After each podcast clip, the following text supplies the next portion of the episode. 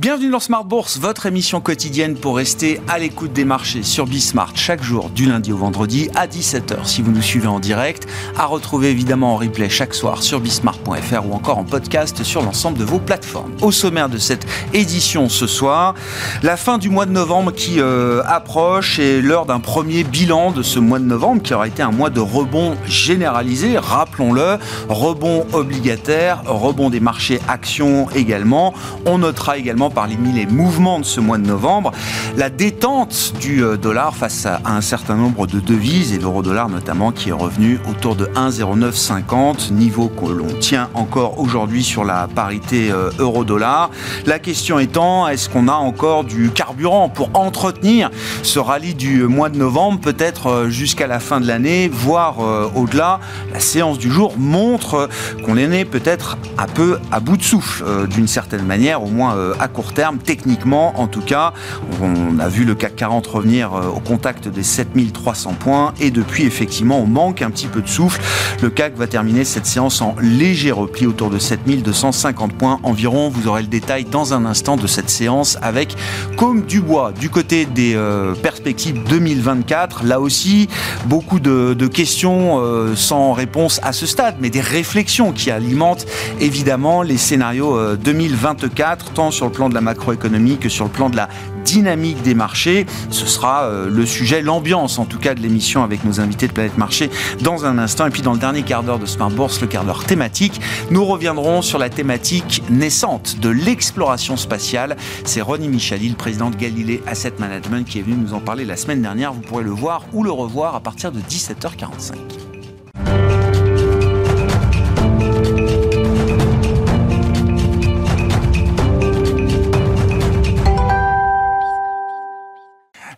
Marchés, l'actualité du jour et les infos clés même de cette séance en ouverture de Smart Bourse chaque soir, c'est avec Comme du Bois. La bourse de Paris évolue dans le rouge ce mardi après le fort rebond du mois de novembre qui permet au CAC 40 de réaliser pour le moment sa meilleure performance mensuelle depuis janvier avec un gain de l'ordre de 5%. Aujourd'hui les marchés marquent le pas avant la publication de nombreux indicateurs jeudi. Du côté des valeurs, le luxe est à la peine aujourd'hui. Le secteur est impacté par la lenteur de la reprise de l'économie chinoise. À Paris, LVMH, Hermès et Kering chutent entre 2,5 et 3% au cours de la séance. À noter également aujourd'hui cette information du Wall Street Journal selon laquelle l'entreprise de mode Chine aurait déposé de manière confidentielle un projet d'introduction en bourse aux États-Unis pour 2024. Lors des dernières estimations, le groupe avait été valorisé à 66 milliards de dollars, mais il viserait désormais une valorisation à 90 milliards de dollars. Côté tech, Atos chute aujourd'hui, son titre abandonne plus de 6,5% au cours de la séance. Le groupe reprend les négociations avec les équipes de Daniel Kredensky, par ailleurs propriétaire de Bismart, en vue de modifier les termes de leur accord de cession autour de Tech Foundations. De son côté, Ubisoft recule aujourd'hui, son titre perd jusqu'à plus de 8% au cours de la séance, après l'annonce d'une émission d'obligations convertibles à l'impact très dilutif. Demain, côté statistique, les investisseurs prendront connaissance de l'inflation du mois de novembre au Brésil, en Espagne et en Allemagne. Ils prendront également connaissance des chiffres du déficit commercial d'octobre aux États-Unis. Enfin, la Fed publiera après la clôture américaine son livre beige. Tendance, mon ami, chaque soir en ouverture de Smart Bourse avec Comme du Bois sur Bismart.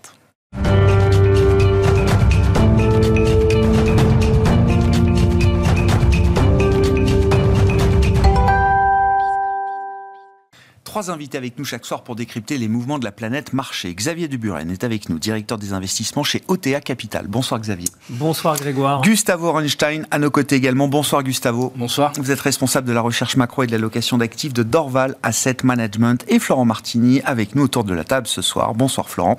Ravi de vous retrouver. Vous êtes directeur de gestion chez Trecento Asset Management. Florent, je prends un peu d'avance sur la fin du mois de novembre, mais qui un mois intéressant à décrypter. Euh, ça a été un mois de rallye généralisé, avec euh, tout d'abord un rebond obligataire. Hein. On a vu des taux longs se détendre aux États-Unis, euh, en Europe, et un rebond action qui a ramené notamment toute une partie de ces marchés actions qui étaient, j'allais dire, un peu au fond du gouffre, en tout cas qui souffraient de la hausse des taux longs tout au long de l'été, qui a ramené une partie de ce marché action quand même, alors sur le devant de la scène, je ne sais pas, mais en tout cas à des niveaux où on respire peut-être un peu mieux, Florent. Qu'est-ce que vous retenez imaginer effectivement des dynamiques de, de ce mois de novembre. La question suivante étant, euh, est-ce qu'on a envie ou est-ce qu'on imagine que les tendances observées en, novembre puissent se prolonger encore un peu? Alors peut-être qu'on va venir sur l'origine du rebond. Euh, je crois que le, truc numéro un du rebond de, de novembre, c'est probablement le positionnement qui était extrêmement bear, extrêmement short. Je crois qu'il y avait des niveaux, des volumes de short qui étaient extrêmement élevés. Euh, on l'a vu chez les CTA, les fonds global macro, qui ont, euh, je crois, racheté 40 milliards de dollars d'actions sur le S&P en une semaine. Euh, et ça s'est fait à un timing où, en fait, l'année peut se jouer en une ou deux semaines de perf. Et donc, probablement que ça drive une émotion qui est extrêmement forte. Et ça a alimenté ce rebond qui était extrêmement violent. Euh, après, on peut l'expliquer d'un point de vue fondamental. Effectivement, ça a commencé avec Hélène, qui a commencé à dire qu'on allait ralentir le rythme des émissions d'ici la fin de l'année. Puis Powell, qui était un peu moins au kitsch dans son discours. Puis le chiffre d'inflation, euh, qui était un petit peu en dessous des attentes. Donc tout ça a contribué à une détente obligataire. Moi, ce que je retiens de, ce rallye-là, c'est que j'ai été assez frappé par, un, la volatilité du marché obligataire, et deux, la versatilité des anticipations de hausse des taux, de baisse des taux, pardon, sur Oui, on ne sait plus. Hein. Maintenant, c'est baisse de taux. Hein. et euh, on est passé de une à deux baisses de taux à quatre en quelques jours, quelques semaines. Ça a été extrêmement rapide. Alors, je suis euh, tout à fait d'accord avec le sens de l'histoire, puisqu'effectivement, on a de la désinflation. On a un marché de l'emploi qui est en train de ralentir un petit peu. Euh, on voit qu'il y a euh, quelques signaux de craquellement ci et là sur les résultats des entreprises. Si je prends deux gros secteurs, l'industrie par exemple, on a commencé à avoir des signaux dès le mois d'août sur les publications du T2, mhm. sur les entreprises qui étaient très exposées à la Chine, par exemple. Il y a des valeurs japonaises, une entreprise comme Fanuc, par exemple, qui a fait un warning extrêmement sévère mm. et qui a dit bon ben d'ici la fin de l'année, les crédits de commande ils vont baisser de 50%. Waouh. Donc, euh, engin de chantier, hein, Fanuc, hein, c'est ça. Hein, si robotique, hein. robotique, engin de chantier. Euh, très industriel. Ça s'est confirmé sur le T3 euh, avec l'industrie lourde, tout ce qui est machinerie. si je prends les emblématiques, Caterpillar, John Deere, on tablait sur un ralentissement du crédit de commande 0, 5%. Puis ils ont dit, bon, bah, ça va être plutôt 5, 15%. Donc il y a un ralentissement hmm. assez clair sur l'industrie. Le fret également, on voit qu'il y a une très forte baisse des prix du fret, du coup, et moins d'échanges commerciaux, donc les valeurs de fret ont pas mal souffert. Si je prends l'autre gros secteur qui est la consommation discrétionnaire, euh, là effectivement, euh, on a eu des petits warnings. Alors il y a eu Hasbro par exemple, il y a eu Whirlpool. Euh, si je prends la santé, c'était intéressant parce que par exemple chez AbbVie, c'est tout ce qui est Botox qui a pêché. Euh, si je prends Merck, c'est tout ce qui est animaux de compagnie. Si je prends Align, Align ah, a fait un, gros warning. En fait, bon, Align c'est Visalign, donc c'est le réalignement des dents. Il a fait un gros warning. Euh, et alors, c'est un truc donc on va dire de la médecine de confort, enfin oui, voilà, des, des, dépenses, discrétionnaires qu'on peut reporter. Voilà. Il y a un truc a, dont on a assez peu parlé et que pas mal d'entreprises soulignent, c'est le fait que on a repris les les remboursements des emprunts étudiants. Ouais. Euh, et ça, probablement que ça a un peu tapé quand même chez, chez le consommateur américain et qui s'est dit bon bah ces dépenses-là, je vais, je vais un petit peu les reporter. Donc oui, il y a un ralentissement qui, qui me semble assez clair. Euh, maintenant, de là à complètement changer de braquet aussi vite sur les baisses de taux l'année prochaine, je trouve que c'est un petit peu rapide. Euh, moi, je constate deux choses. Un, c'est que les conditions financières, elles, sont, elles se sont quand même considérablement bah détendues. Bah oui. Euh, marché euh, des taux qui a baissé, enfin les taux qui ont baissé. Dollars, euh, taux, les, les, les, equity, les spreads de crédit ouais, et puis il y a l'inflation qui baisse quand même beaucoup plus vite que les salaires aux États-Unis. Donc ça, vous redonnez du pouvoir d'achat aux consommateurs. On a vu les chiffres du Black Friday, bon, ça se passe ah, plutôt très bien.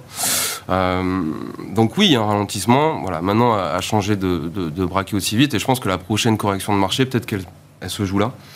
Euh, peut-être qu'il va y avoir un petit peu un repricing des attentes sur, sur, sur la baisse de taux l'année prochaine. Je pense que le marché n'a pas encore trouvé un vrai point d'équilibre là-dessus.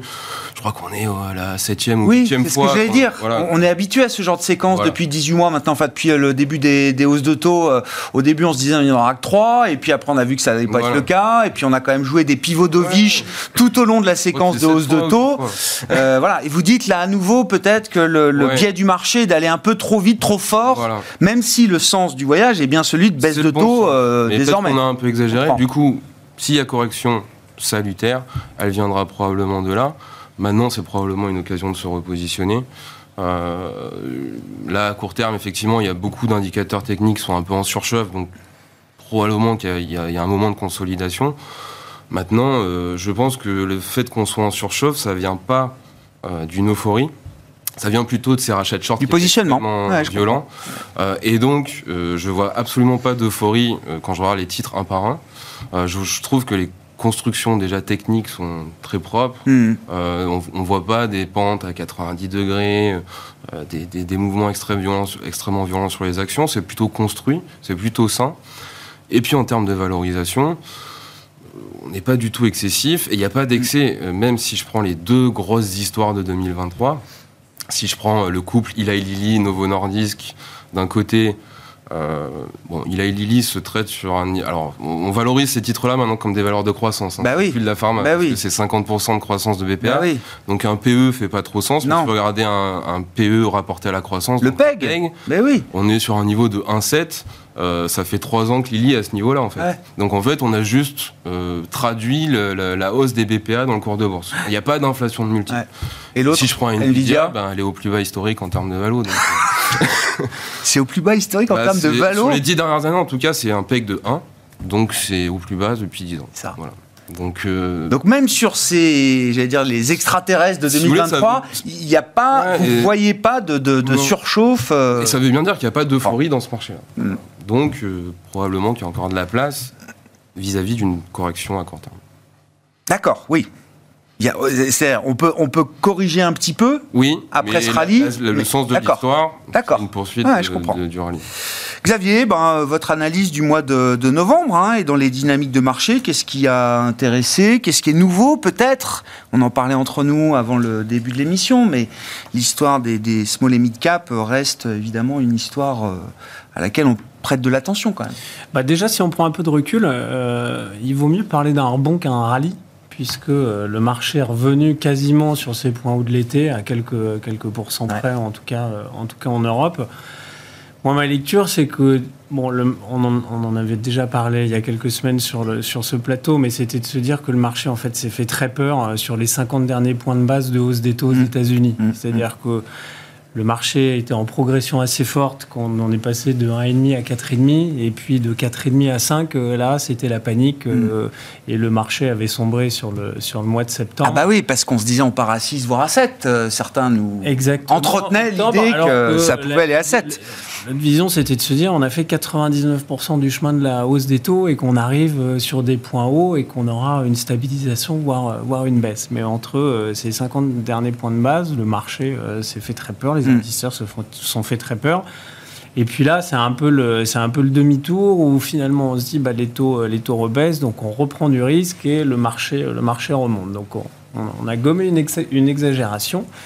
Euh, et il est important aujourd'hui de pouvoir euh, se concentrer sur, le, sur, le, sur la suite. Donc il y avait des bonnes opportunités à saisir dans le creux de marché. Mais ce qu'on constate finalement, c'est qu'on est, euh, on est en train de tout normaliser.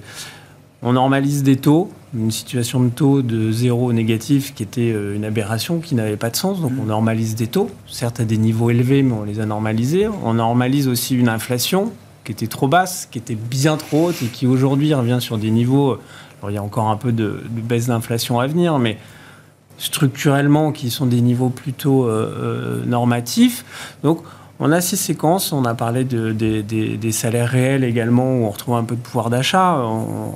L'inflation avait gommé ce pouvoir d'achat et on, est en train de normaliser un peu toutes ces, toutes ces mmh. situations, notamment aussi sur le, sur le marché de l'emploi. Euh, et ça s'est vu aussi sur les valorisations. Ces, dernières, ces derniers semestres, on arrivait avec des valeurs qui était toujours plus cher et euh, qui avait atteint des niveaux de valorisation qui étaient euh, vraiment très difficiles à justifier. Et c'est valable aussi sur le segment de la cote qui était le plus décoté, où on avait atteint des niveaux de valorisation qui là aussi n'étaient pas justifiables en termes d'actifs nets, etc. Et donc cette normalisation globale euh, que, que, que, que j'ai décrite, on le voit aussi sur ces valorisations et on l'a vu sur des valeurs qui étaient très chères. Le, luxe, par exemple, c'est un bon exemple où on a eu euh, finalement des baisses de 15-20% sur certains titres pour gommer des exagérations de valorisation. Et vous avez évoqué les, les petites et moyennes capitalisations. Là aussi, on a atteint des niveaux de sous-valorisation par rapport aux, grandes capitalisations qui sont euh, quasiment historiques. Hein. Il y a eu deux fois sur ces 20 dernières années où on a atteint de tels niveaux. Euh, et ce qu'on constate, et ce qu'on a un peu constaté dans le, dans le rebond là, ou euh, la partie un peu contrariante, c'est-à-dire prendre des paris et regarder un petit peu plus loin que le brouillard qu'on a à très court terme, a été, a été plutôt payant. Il y a deux exemples. Euh, c'est le secteur de l'immobilier coté, Bien sûr. où on a eu un rebond très très fort, 16% ah euh, entre le point, le point bas et, le point haut sur, sur quasiment 6 semaines, avec des, des valeurs qui ont, repris 20, 30, 40% pour, pour certaines. Et donc là aussi, on avait atteint des niveaux de décote par rapport aux, aux actifs nets qui étaient, qui étaient bien trop exagéré, mm-hmm. donc on a gommé ça. Et on commence à voir enfin, alors vous me direz à chaque fois qu'on se voit, on parle des petites et moyennes capitalisations. Bah oui, mais parce qu'on suit. Est-ce que c'est le moment Bah oui. Le moment bah oui.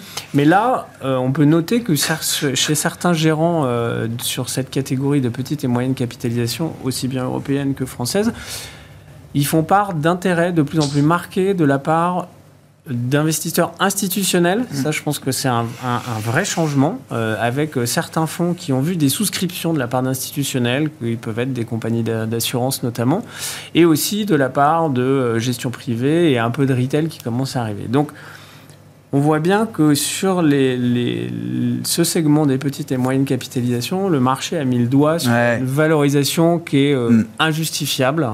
Même si on a un ralentissement économique, euh, on a des sociétés qui sont de bonne qualité, on a des sociétés euh, qui sont pas très endettées, qui ont gardé les bons réflexes de la grande crise financière et qui sont concentrées sur la génération de, de, de trésorerie, qui sont concentrées sur la protection de leurs marges, etc., etc. Donc il y a euh, dans le marché aujourd'hui des très bonnes affaires à faire. Donc, un, c'est le retour du stock picking et de la sélection, mais c'est aussi le retour sur des classes d'actifs qui ont été venant des, des hein, c'est des signaux faibles euh, quand même qu'il faut qu'il faut guetter. On ne sait pas quand est-ce qu'on sera récompensé pour ce type d'investissement, mais en tout cas, il y a des mains, il y a des mains profondes qui sont prêtes aujourd'hui à prendre ce risque sur les small et mid cap. Il y a un peu de collecte, non, non, bien sûr. ou euh, de valorisation ou de ou de performance de marché, c'est qu'il y a un rappel hein, des instits, c'est des comités d'investissement c'est lourd, c'est long, c'est des décisions qui prennent du temps. Et quand on appuie sur le bouton, c'est qu'on a quand même bien réfléchi au sujet. Euh, normalement. Ça ne veut pas dire qu'on se trompe pas, hein, mais faut, euh, faut pas oublier que c'est une classe d'actifs qui a de la volatilité, c'est une classe d'actifs qui a des problématiques aussi de, de, liquidité. Donc si on a des institutionnels, des assureurs qui disent OK,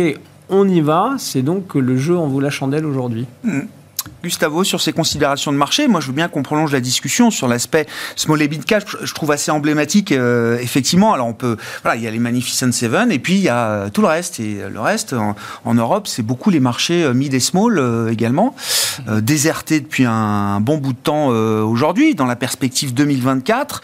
Est-ce que c'est le genre de classe d'actifs, si on le considère comme une classe d'actifs, auquel on a envie de donner une chance? Euh, oui, oui, oui, je partage en fait beaucoup de choses qui ont été dites. Je, je suis plutôt, euh, plutôt d'accord. Chez Dorval, euh, à Management, on est sur cette même, quand même, un certain optimisme mesuré sur effectivement la classe active des, petites capitalisations, notamment européennes. pour ce qui a été dit, hein, effectivement, les valorisations. c'est vrai que les institutionnels qui s'étaient gavés de private equity et d'autres, qui est une classe active pour le coup, qui a peut-être connu quelques moments plus difficiles, il se trouve que finalement, pour avoir des entreprises un peu du le même genre, euh, mais finalement à, des, des, valorisations beaucoup plus attractives, euh, on prend un risque de liquidité, mais enfin, je dirais que les institutionnels sont bien préparés à prendre un risque de liquidité. S'ils le prenaient dans le private equity, où il y a une, une veille par an, je pense que ils peuvent aussi supporter la volatilité du moment qu'on la regarde pas. Et ça, revient un peu au même, hein, et puis de ne pas la regarder. Euh, donc, je, pense que c'est, il y a effectivement un retour d'intérêt. Je, je confirme que on commence à être interrogé sur sur ces classes d'actifs et et qui a eu un parcours effectivement de, très très mauvais, et pas depuis cette année. Hein, ça date non, non. Ouais, ouais. En Europe, ça fait quelques temps. Ouais. Euh, et voilà. Et même quand on parle aux, chefs d'entreprise, certains disent ah, je ne comprends pas la bourse, je ne comprends pas ce que je, ce que fait mon entreprise sur les marchés, valorisé comme ça, tout le travail qu'on fait, ça valorisé à ce prix-là. Et donc, euh, à la limite, même si on avait une une perspective de sortie de cote, de rachat. De, bon, il y a, il y a de toute façon beaucoup de valeur, valeur dans, cette, euh, dans cette classe d'actifs. Et donc, ça vaut vraiment le coup de, de, s'y pencher. Sinon, quand on prend euh, bah, globalement ce qui s'est passé cette année, bon, ça a été dit, mais fondamentalement, ça part quand même du marché obligataire. Et je dirais que ça a été novembre, c'est la fin du déni obligataire. Il y avait un problème de positionnement, une attente éternelle d'une récession forte, notamment aux États-Unis, qui allait un peu nettoyer. On allait repartir un peu dans un scénario que j'appellerais conclusif avec une récession et ça repart. Et le marché obligataire était positionné dans cette, dans cette perspective-là, une inversion très importante de la courbe des taux, etc. Des taux réels finalement plutôt bas. Euh, et tout ça, ça s'est arrêté en novembre. Mmh. Je dirais qu'en novembre, c'est le mois où euh, c'est la fin du déni obligataire, c'est le mois où voilà, le higher for longer est dans les prix, dans les esprits, tout le monde a accepté cette, cette idée-là. Et ça explique le, cette, cette, détente qui a été un peu vite, il n'y a pas de problème, effectivement, mais même, je la comprends en même temps. Euh, je comprends euh, quelque part le retour euh, à la fois de. C'est finalement le retour du portefeuille balance. Hein, c'est le mm. retour d'un portefeuille qui, avait, qui était vraiment le portefeuille le pire à avoir depuis trois ans et qui de nouveau enfin, revient, redevient plutôt un, portefeuille qui, est, qui semble raisonnable. C'est-à-dire d'avoir des actions, d'avoir, on sait bien, quelque chose qui, un actif qui va être sensible au cycle, et de l'autre côté, de, de le hedger, en partie en tout cas, avec des taux longs, des taux longs notamment américains ou ou européen. Alors c'est vrai, cette question notamment de la valorisation des taux longs, des obligations longues, c'est surtout vrai aux États-Unis. Aux États-Unis, vraiment la valorisation est revenue tout à fait raisonnable, des taux réels largement positifs, au-dessus de 2%. Donc ça semble tout à fait raisonnable. En Europe, on n'y est pas encore complètement. Encore que ça dépend ce qu'on regarde, évidemment. Mais disons que le barycentre des taux, qui serait plutôt les taux français que les taux allemands, euh, voilà, on est autour des, 3%, quelque chose mm. comme ça. Bon, c'est pas sûr que ce soit une valorisation ultra attractive, mais bon, vu les difficultés de l'Europe, euh, ça peut être quand même euh, de nouveau une couverture euh, raisonnable dans les, portefeuilles. Donc c'est le retour du portfolio balance, de l'intérêt effectivement pour les petites et moyennes capitalisations. voilà, et puis je crois qu'on reste avec l'idée que le, rallye action peut, se poursuivre dans les, prochains mois. Sur le plan macro, Gustavo, comment vous réfléchissez à 2024 Est-ce que ça peut être une année normal, enfin dans la poursuite de la normalisation qu'on décrivait? Alors peut-être des croissances un peu inférieures au potentiel, mais voilà, aux États-Unis, comparé encore une fois à un troisième trimestre, on était euh, deux fois au-dessus du potentiel en termes de croissance. Donc une, espèce de rééquilibrage de, assez euh, assez normal, soft landing. Euh, ou est-ce qu'il y a quand même un risque à un moment que quelque chose craque le consommateur, l'investissement, euh, les marchés, j'en sais. Comment on réfléchit à cette idée-là pour 2024 Parce que là, ce, ce, que les marchés nous disent, c'est soft landing. Pour l'instant, j'achète. C'est l'idée tenace quand même. Euh, chez les investisseurs et dans le marché. Oui, du, bah, du coup, les, chiffres qui sortent ressemblent à ça. Euh, donc, on peut imaginer que l'avenir sera différent, mais ce qu'on observe, c'est bien un truc mm. qui ressemble à un soft landing, une résilience de l'économie. Elle ralentit effectivement, mais enfin, c'est tout à fait acceptable. Les taux de chômage toujours très très bas, et en même temps l'inflation qui, qui, baisse effectivement de manière, enfin seule, quoi. Donc euh, ça, ça, donne l'impression de, de, ça, voilà, d'un contre-choc d'offres. Après le choc d'offres négatif, un choc d'offres positif. Mm. Et donc, euh, euh, effectivement, un scénario qui semble, qui semble idéal. Alors, ce qu'il faut voir quand même, c'est que dans ce scénario, ce qu'il faudrait effectivement, c'est un ralentissement américain, mais pas forcément un ralentissement européen. Ben je crois que si, on, si, on, rêve, hein, le scénario dont on rêve, et qui est un peu quelque part le consensus. Hein. C'est plutôt une réaccélération en Europe, c'est-à-dire que le point bas européen c'est maintenant, et à partir de là ça, ça réaccélère, notamment la partie industrielle. Euh, réaccélère parce que voilà le déstockage et surtout le point le plus important c'est de se souvenir de d'où on vient c'est-à-dire que 2022 c'est un choc énorme sur euh, donc des termes de l'échange un choc énergétique gigantesque en Europe très très violent très fort euh, dont voilà l'économie doit s'ajuster c'est déjà ajusté de manière assez incroyable hein, quand on y réfléchit et quand on enfin ce qu'on attend aujourd'hui en Europe par rapport à ce qui était attendu le, lendemain de l'invasion de euh, de l'Ukraine par la Russie, euh, c'était une, destruction de l'Europe. Bon, mm. On, est toujours là. Euh, mais bon, forcément, ça a un coût, et ce coût, on le voit maintenant. Sauf qu'il semble, c'est raisonnable de penser que le gros du coup s'est passé, qu'on est dans une phase d'ajustement. Ça y est, les centrales nucléaires françaises produisent de l'électricité. Ça, se, ça se normalise aussi, parmi les nombreuses normalisations, il y a celle-là.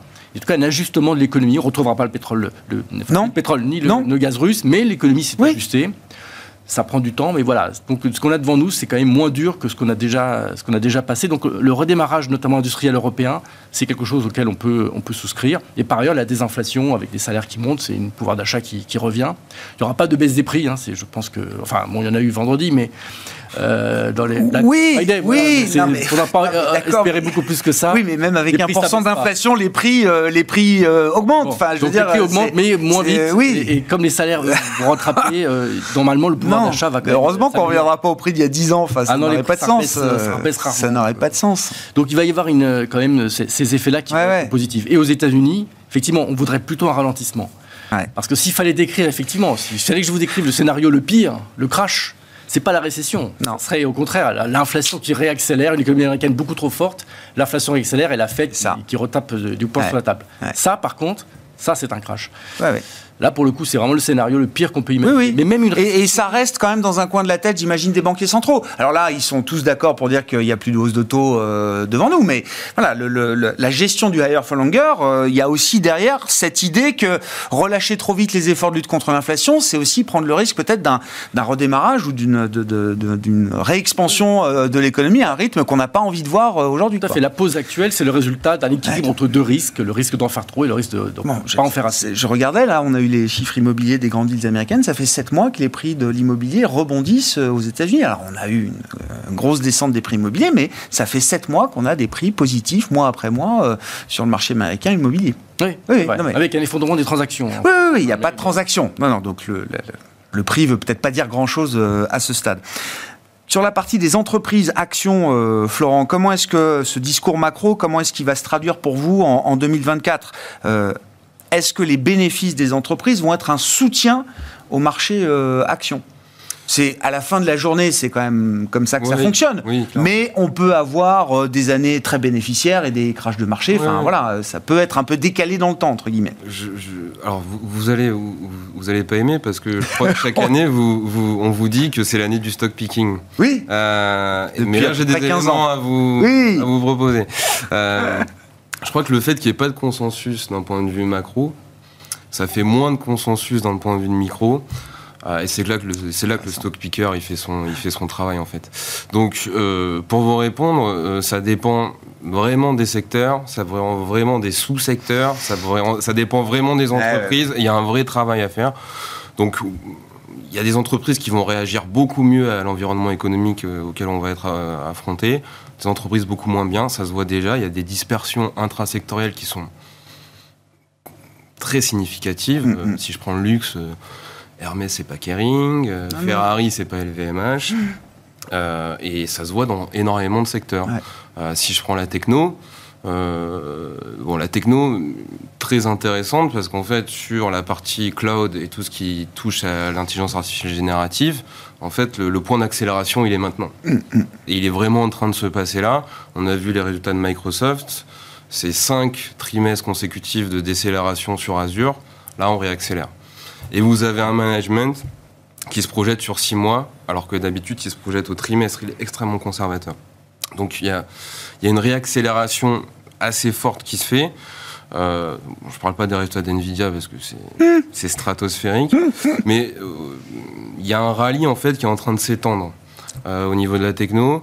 on voit par exemple une valeur comme Datadog qui nous dit aujourd'hui l'intelligence artificielle ça représente 5% de notre revenu récurrent annuel. 50% pardon. Ah donc c'est une accélération qui est considérable. On voit une entreprise comme Palantir, donc spécialiste des algorithmes d'IA qui est en train de gagner des contrats. Euh, tous les 10 jours, ils, annoncent un nouveau contrat. Euh, donc il y a vraiment un, point d'inflexion qui est extrêmement fort et probablement qu'en fait ça va permettre au rallye de sortir des sets magnifiques. C'est ça la question. Oui, je comprends. Parce que euh, l'idée, donc il y a du momentum derrière ce thème de l'IA générative. La question, c'est de savoir combien d'entreprises en profitent. Il n'est pas joué partout. Côté, hein. il n'est pas joué partout. Il y a eu un gros rebond en début d'année sur toute la techno parce que ça venait d'une année qui était terrible où il y avait des valeurs qui avaient perdu 80-90%, donc il y a eu un rebond technique. Là, il y a la deuxième phase du, du rebond qui se fait avec de l'accélération. Des perspectives fondamentales, un peu plus euh, lisibles. je comprends. Sur la techno, le deuxième point qui est intéressant, c'est sur la partie PC, euh, où en fait il y a une réaccélération du cycle qui est très intéressante. Alors, juste pour refaire l'histoire, c'est euh, Covid, donc euh, télétravail, tout le monde s'équipe, euh, donc on surstocke et puis la demande baisse, donc affaiblissement très fort du, cycle sur les PC. Là, on est en train de revenir. Euh, TSMC, Samsung ont commencé à dire voilà, au T4, il y a un bottom qui arrive. Et puis surtout, il y a deux choses intéressantes. La première, c'est qu'il y a une grosse licence qui arrive à expiration sur Windows euh, XP. Donc ça, ça, fait, ça, ça, ça fait donner, ça donne quelques bips de croissance. Euh, et euh, il y a des outils d'IA qui arrivent Mais bien sûr. dans les PC. Mais bien sûr, les donc, nouveaux processeurs. Enfin, Voilà, si on veut bénéficier pleinement de, de- des développements d'IA générative sur son hardware, Voilà. il faudra des nouveaux équipements. Donc on va tous racheter un PC, puis, un fait, téléphone, euh, là, dans les euh, les- 9 les- mois qui viennent. Les Quoi. prix des PC ont, ont beaucoup baissé ces dernières années. Ah ouais. Donc les entreprises, plutôt que faire une mise à jour euh, et de passer sur un... et- Oui, je comprends. changer, Elles ils- rachèteront l'équipement. rachètent, voilà. Ah ouais. Donc il y a un nouveau cycle qui est en train de s'ouvrir et donc ça pour l'écosystème de la techno, il y a beaucoup de sous-segments qui sont euh, positivement euh, impactés. Mm. Évidemment les, les fabricants de PC, mais aussi tout ce qui est puce à destination des PC. Donc sur, sur la techno, il y, a, il y a un rallye à mon avis qui, en- qui va s'étendre. Qui est en train de s'élargir. Les bénéfices, soutien des marchés actions en 2024, euh, Xavier?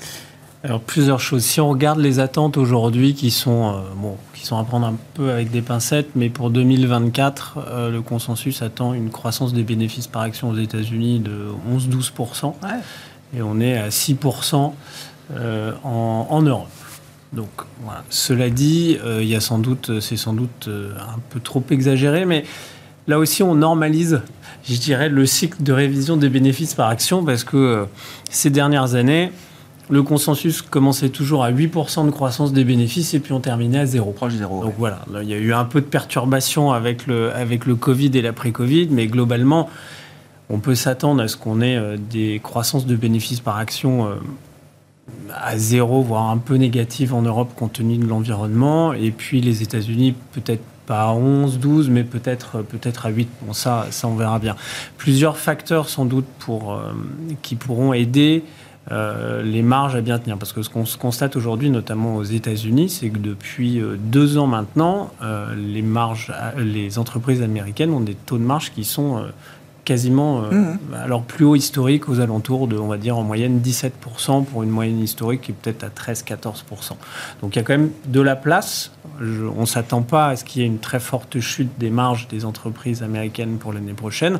Ça pourra peut-être baisser à, à 16% ou, ou 15,5%, mais pourquoi C'est que euh, bah, vous- vous- ça a été évoqué notamment sur les prix de les prix de l'énergie. C'est vrai que c'est valable en Europe.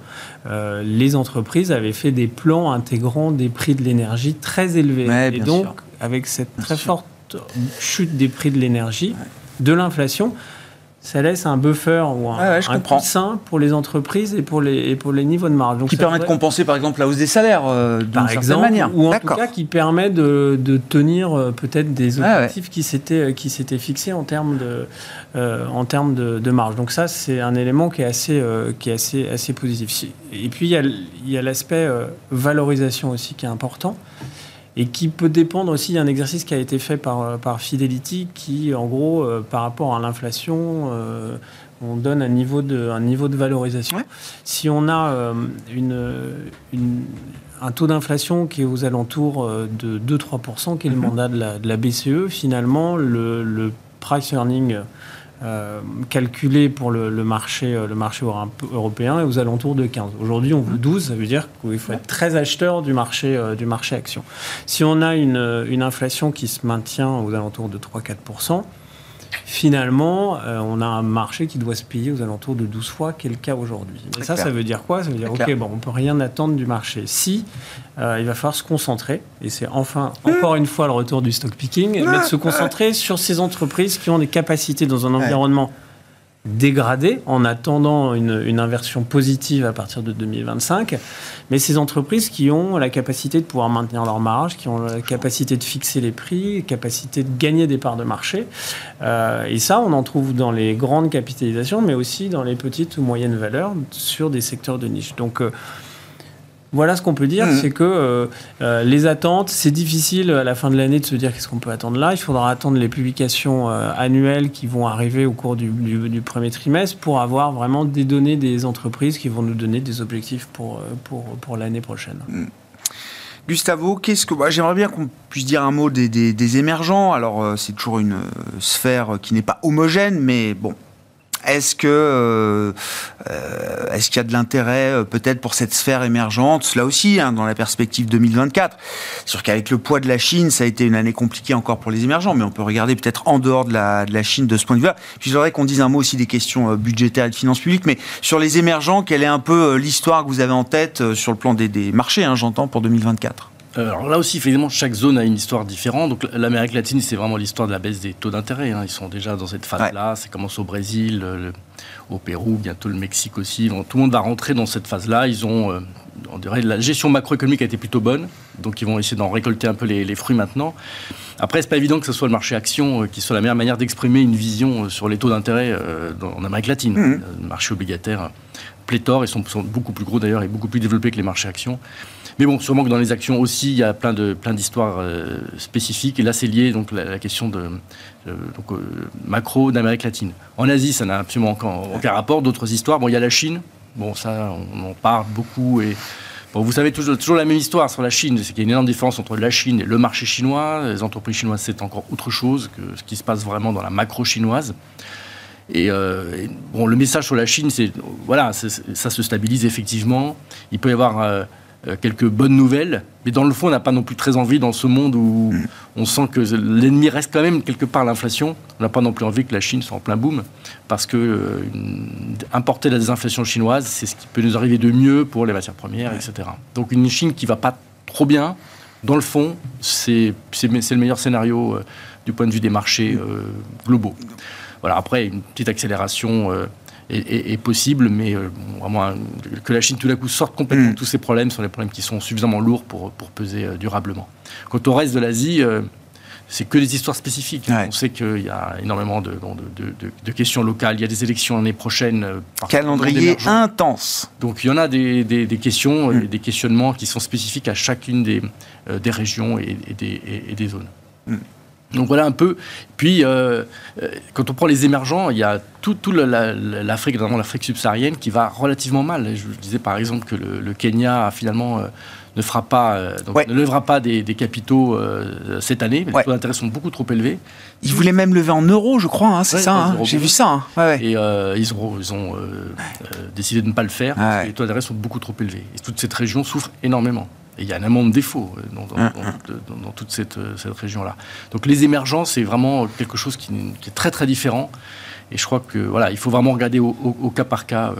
Euh, dans et, et globalement, pour vous chez Dorval, il n'y a pas l'idée, enfin, vous n'avez pas envie d'être foncièrement agressif sur cette thématique émergente en 2024, enfin à ce stade? Non, pour l'instant, euh, et on continue de penser d'ailleurs qu'en général, lorsqu'on s'intéresse aux pays émergents, on peut aussi le faire dans le monde d'action, notamment. On peut le faire avec les entreprises euh, du monde développé qui sont exposées à ce qui se passe dans les émergents, que ce soit l'Inde ou d'autres euh, pays. L'autre question, c'était comment est-ce que le marché, les investisseurs vont regarder la question des finances publiques et des, et des déficits budgétaires? Je le disais, euh, ces deux, trois dernières années, euh, de voir des États euh, conduire des déficits extraordinaires pendant les périodes Covid, guerre en Ukraine, etc., ça a été plutôt très bien perçu par le marché, par les investisseurs. Ça a été un énorme soutien à la croissance peut-être trop parce que derrière l'inflation, etc. Mais en première intention, c'est comme ça que le marché quand même a, a, lu et compris les, les politiques budgétaires très agressives qui ont été menées jusqu'à présent. Elles vont l'être peut-être un peu moins, ces politiques budgétaires, mais on va quand même continuer de conduire des euh, déficits publics euh, importants en Europe, très importants aux États-Unis. Est-ce qu'à un moment, le marché va changer de regard par rapport à ces déficits? Oui, je crois quand même que euh, tout, va, tout se normalise pas non plus. Il y a des choses, il y a quand même des choses qui se referment. Bien bon, là, c'est plus quelque chose de on referme quand même une grande période qui s'était ouverte, je pense, avec la, crise financière de 2008-2009. On referme une grande période d'insuffisance de demande. Un côté de, il y avait un côté dépression. Euh, pas, pas, très, pas très forte dans le fond, parce qu'on a, passé cette période sans avoir l'impression qu'il y avait une dépression, mais il y avait une insuffisance de demande chronique. On l'a vu avec l'inflation très basse, le fait que la politique monétaire était effectivement très, on en était à se dire, on ne boit pas un âne qui n'a pas, on ne fait pas boire un âne qui n'a pas soif. C'était tellement déprimant de se dire ça. Le budget et le budget n'a pas fait son, n'a pas joué son rôle dans toute cette période. Et l'Europe, c'était l'exemple, l'archétype de l'exemple d'une politique monétaire, d'une politique budgétaire, pardon, qui n'a pas du tout aidé. Bon, bah, toute cette période se referme quelque part maintenant. Et donc la politique budgétaire, on n'en attend plus maintenant qu'elle qu'elle comble une insuffisance de demande. On, attend d'elle qu'elle prépare l'économie à, donc à la, transition énergétique, plein de choses, plein de dépenses, bon, sans parler de la sécurité et, des questions géopolitiques, mais, mais plus vraiment l'insuffisance de demande. Parce que mm. maintenant, on peut dire qu'elle est plus ou moins, plus ou moins comblée. Et donc, euh, oui, je pense qu'il y a une attente différente maintenant, effectivement, d'une stabilisation des finances publiques et d'un retour, d'un atterrissage. On va appeler ça comme ça. On parle des soft landing. Il y a aussi un atterrissage des, finances publiques vers des niveaux beaucoup plus soutenables. C'est-à-dire qu'il y aura un moment euh, de confrontation entre le marché et des États qui semblent avoir assez peu d'appétit aujourd'hui pour la consolidation de leurs finances publiques. Oui, la réponse, euh, c'est les banques centrales, c'est la hausse des taux d'intérêt, c'est ça qui est la pression, euh, mais elle vient d'abord quelque part des banques centrales. Euh, simplement parce que voilà, la dépense publique a beaucoup soutenu la demande et que du coup explique au moins en partie le, choc inflationniste des dernières années. Et donc ça nécessite effectivement un, voilà, je dirais un atterrissage pas trop violent, hmm. si possible, mais quand même d'avoir un plan au moins de, de retour progressif à des finances publiques plus ou moins stables. Oui, un plan crédible, effectivement, de consolidation de ces, finances euh, publiques. Encore une fois, avec un calendrier électoral qui va sans doute euh, tendre les débats autour de ces questions euh, budgétaires, ne serait-ce qu'aux États-Unis. Il y a encore du travail là pour le Congrès, je crois, d'ici le 15 décembre. Il faut quand même se mettre d'accord sur un nouveau package d'aide, etc. Enfin voilà, on est toujours dans les mêmes histoires. Les États-Unis sont plus compliqués que l'Europe. Oui, c'est assez chaotique. Hein. Oui, oui, Et puis il y a toujours la perspective d'un risque de shutdown en début d'année, etc. Enfin voilà, on est toujours dans cette séquence-là euh, aux États-Unis.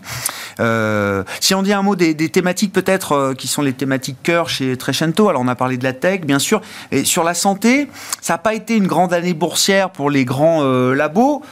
Euh, mis à part euh, Eli Lilly et Novo, hein, les deux euh, vedettes de l'année aux États-Unis et en Europe, bien sûr, quels, quels, sont les, les, les, les, arguments qui peuvent amener les investisseurs peut-être à reconsidérer un peu le, la thématique santé au sens large? Encore une fois, sachant que 24, c'est année électorale aux États-Unis, moi j'ai toujours en tête, depuis les petits tweets d'Hillary Clinton il y a quelques années sur la santé, que ça peut mettre quand même pas mal le bazar dans le secteur. Exactement.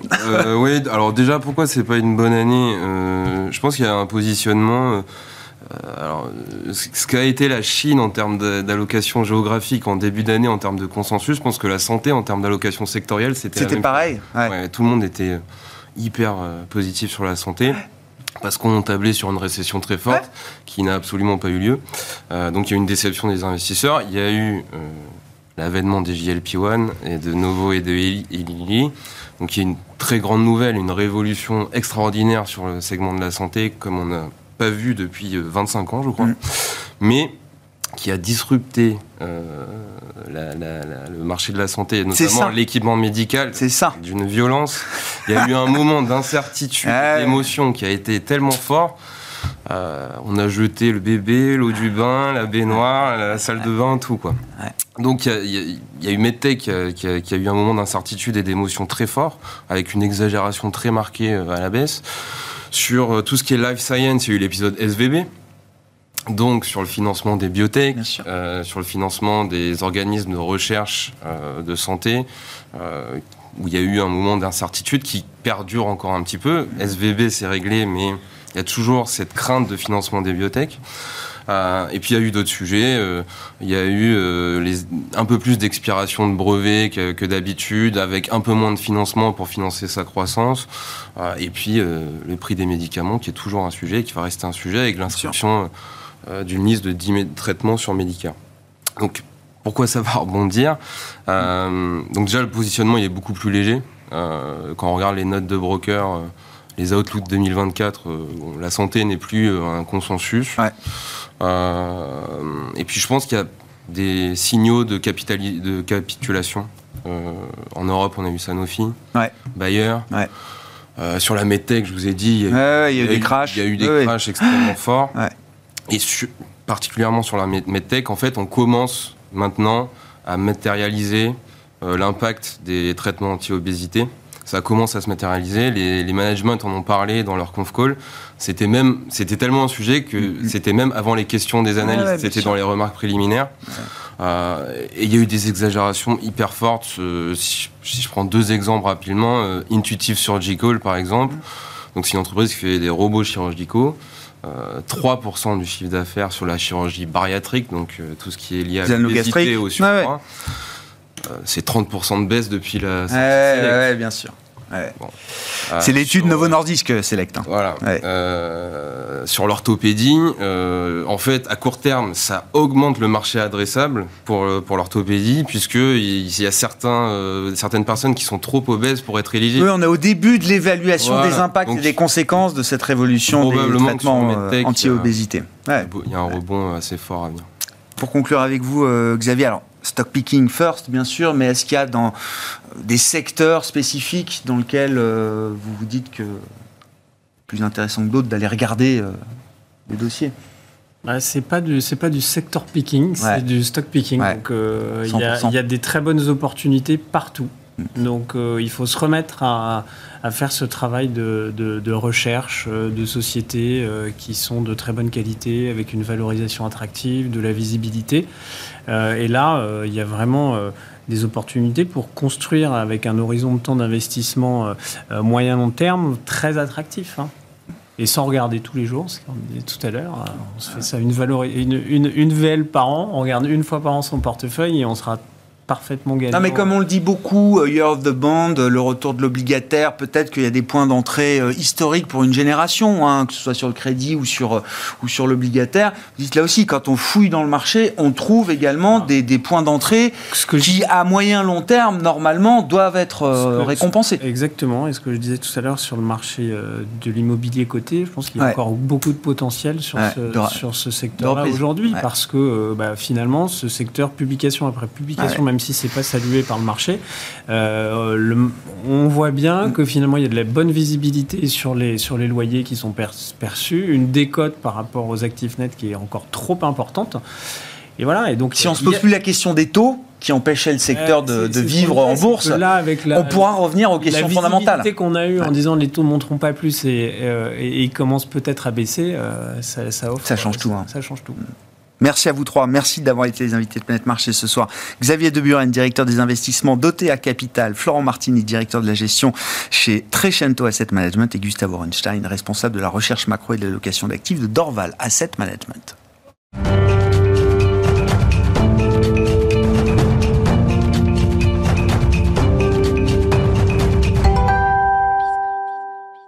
Le dernier quart d'heure de Smart Bourse, c'est le quart d'heure thématique qui nous permet de revenir sur le thème naissant de l'exploration spatiale, un nouveau thème sur le plan boursier notamment, avec encore assez peu d'entreprises cotées, mais un thème d'avenir que nous avions analysé avec Ronnie Michali il y a quelques jours, le président de Galilée Asset Management.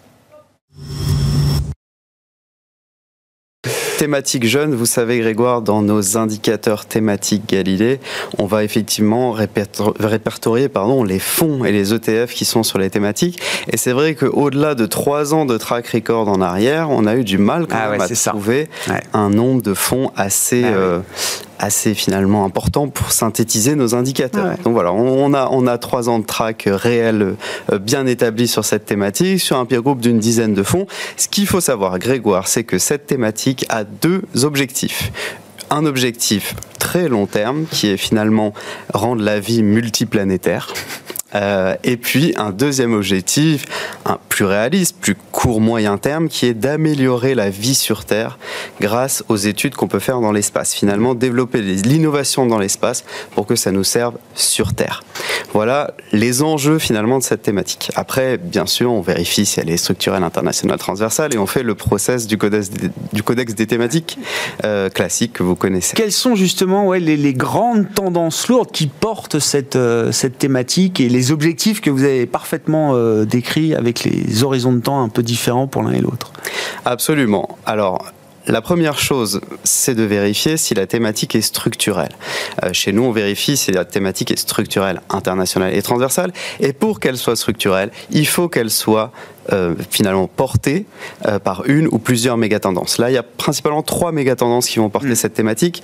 Il y a la révolution digitale et robotique avec la géolocalisation, la navigation euh, par satellite, les communications TV, Internet par satellite, par exemple. Il y a aussi la mégatendance mutation des modes de consommation. on va utilisé par exemple pour la surveillance, pour la sécurité à domicile, on va utiliser des connexions satellitaires. Et il y a la méga tendance euh, finalement euh, transition énergétique avec l'étude de la météorologie, du climat, euh, qui va nous aider à mieux comprendre, mieux allouer les ressources naturelles, etc. Tout cela est catalysé aussi par la baisse des coûts de lancement, ça c'est très très important, la baisse des coûts de lancement des satellites. Euh, encore en, en, 2000, on avait à peu près 18 000 dollars par kilo envoyé dans l'espace. Aujourd'hui, on n'est plus qu'à 2500 dollars par kilo envoyé dans l'espace. Donc c'est vrai qu'il y, a une désinflation finalement du coût des, objets lancés. Et thème international, évidemment, c'est la course à l'exploration spatiale? Absolument. Alors aujourd'hui, à l'international, c'est un marché euh, qui représente à peu près 400 milliards, hein, donc c'est encore assez restreint, mais qui pourrait atteindre, selon Price, euh, PricewaterhouseCoopers mm bien sûr, euh, 2700 milliards en 2040. Euh, donc euh, des perspectives astronomiques, si je puis dire. Ah bien sûr. Donc effectivement international. Bon, il faut savoir que pour accéder au statut de puissance, de superpuissance, c'est un passage obligé, même s'il n'est pas forcément nécessaire, même s'il n'est pas forcément indispensable. tous les grands pays développés s'y lancent, que ce soit les pays occidentaux, maintenant les pays émergents. Hein. on a une réelle administration spatiale en Chine, en Inde également. On a aussi des sociétés privées, hmm. euh, avec euh, certains milliardaires qui se hmm. sont lancés sur le sujet. Je pense à Jeff Bezos avec Blue Origin, par exemple, euh, qui veut créer réellement une base industrielle dans l'espace. je pense à Richard Branson avec Virgin Galactic ou Virgin Orbit. Et évidemment Elon Musk avec SpaceX, Starlink, etc. Donc voilà, vraiment thématique internationale et puis transversale. je ne vais pas vous citer tous les secteurs qui sont impliqués. Voilà, une fois n'est pas coutume, je ne ferai pas toute la liste, mais euh, je peux quand même vous dire qu'il y a beaucoup d'évolutions dans beaucoup de domaines euh, liés à la science euh, qui sont catalysés par ces explorations spatiales. Dans les, les signaux électromagnétiques, par exemple, pour l'observation de la Terre, peu importe quel climat il fait, peu importe si on observe de jour, de nuit, sur l'impression 3D, la possibilité d'imprimer directement des pièces euh, dans l'espace au lieu de les envoyer à chaque fois par des, par des fusées, euh, les, éventuellement des médicaments en microgravité euh, et aussi des expériences réalisées sur des astronautes qui peuvent servir à des humains pour les problèmes de diabète, des problèmes d'équilibre ou encore d'ostéoporose. L'amélioration de la vie sur Terre, comme vous dites, c'est l'objectif court-moyen terme pour, pour la conquête et l'exploration spatiale. Qu'est-ce qu'on peut dire alors justement sur la base euh, d'une période de, track record assez, euh, assez réduite, on a quand même trois ans, vous disiez, d'analyse de la thématique, chiffrée notamment avec vos outils euh, propriétaires. Qu'est-ce qu'il en ressort, Ronnie? Alors déjà, c'est trois années positives. donc 7% depuis le début de l'année, 3,2% l'année dernière, l'une des deux thématiques positives l'année dernière. Hein. Voilà. Et puis 8,3 en 2021. Donc c'est pas des performances stratosphériques, on va dire, mais euh, c'est assez contre-intuitif d'ailleurs. On se dirait, tiens, c'est un thème, c'est explosif ou ça ne l'est pas, mais euh, effectivement, c'est assez tranquille ce que vous décrivez là. Tout à fait. Alors, c'est surtout dû au fait que très souvent, les fonds et ETF présents dans cette thématique sont aérospace et défense. D'accord. Et ce qui en fait une thématique plutôt value, corrélée à 0,81 euh, au MSCI Value. Le maximum c'est 1, bien sûr, donc on est très proche. Euh, donc c'est corrélé beaucoup à la value du fait de cette présence de la défense. Ça en fait baisser la volatilité. Hmm. Euh, du fait, enfin, du fait de, la présence de ce secteur défense euh, fait euh, baisser la volatilité. On est à 16 versus 19 pour la moyenne des thématiques qu'on regarde. Vous savez, les, 25 ah thématiques qu'on regarde chez Galilée, on est plutôt à 19. Là, on est à 16.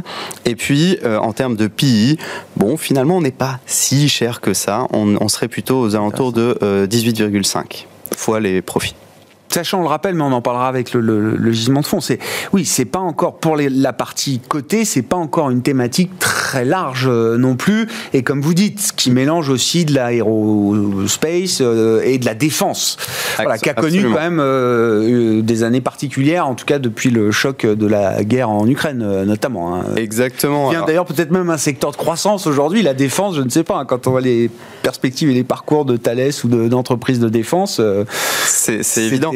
Après, euh, quand je, vous présenterai les points forts et points faibles, après il y a le, gisement de fond. Euh, ben, dans ce gisement de fonds, je vous indiquerai les fonds qui sont plus purs ouais, et les, les, plus purs les, plus purs possibles, et puis ceux qui sont le plus larges. Qu'est-ce qu'on peut dire? Bah, Justement, comment vous cataloguez alors force, faiblesse Quels sont les risques pour la thématique, positifs et négatifs Alors, évidemment, les forces. Il y a donc ce baisse du coût de lancement. 180 fusées en 2022 hein, ont été lancées.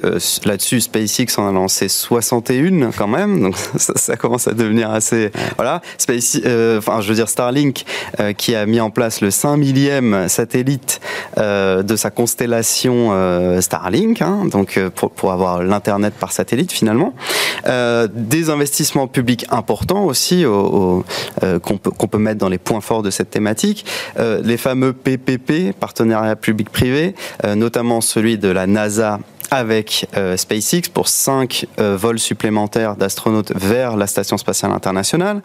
Euh, et puis, comme je disais, l'implication des milliardaires, qui sont bien sûr des, des, points forts. Des moteurs. Des moteurs, voilà, tout à fait. Et, et enfin, la protection de l'environnement.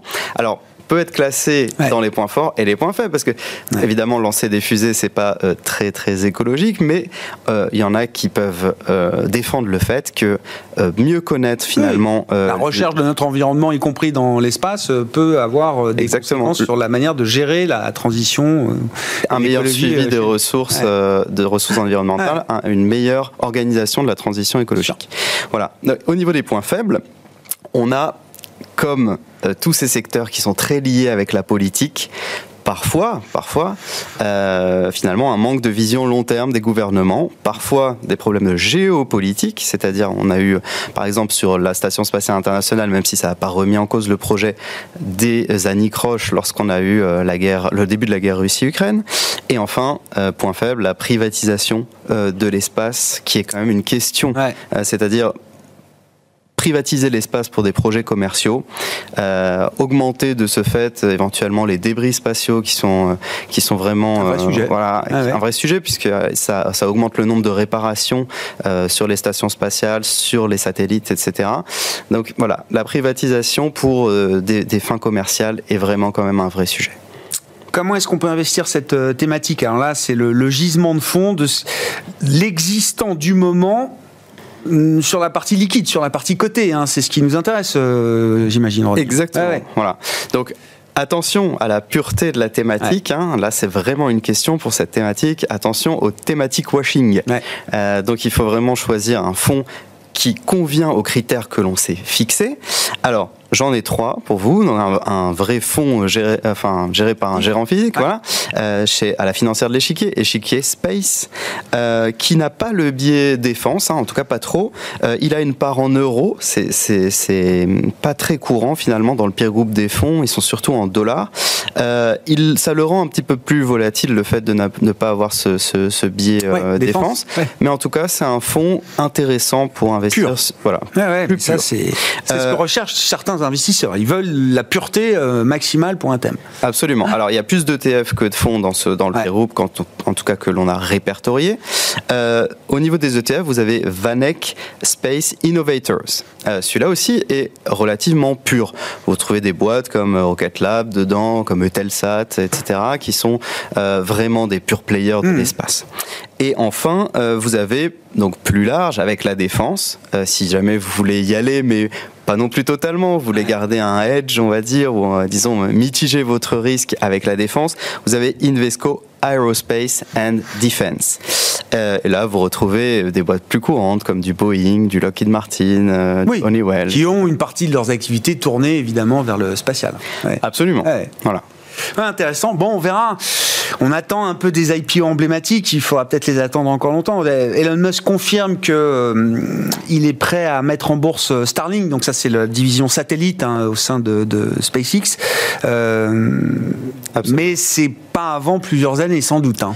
Vraisemblablement 3-4 ans. Euh, d'après les, derniers échos que l'on a sur le marché, ce serait vraisemblablement 3-4 ans. Ronnie Michali, le président de Galilée Asset Management, qui était euh, l'un des invités récents du quart d'heure thématique de Smart Bourse sur Bismart.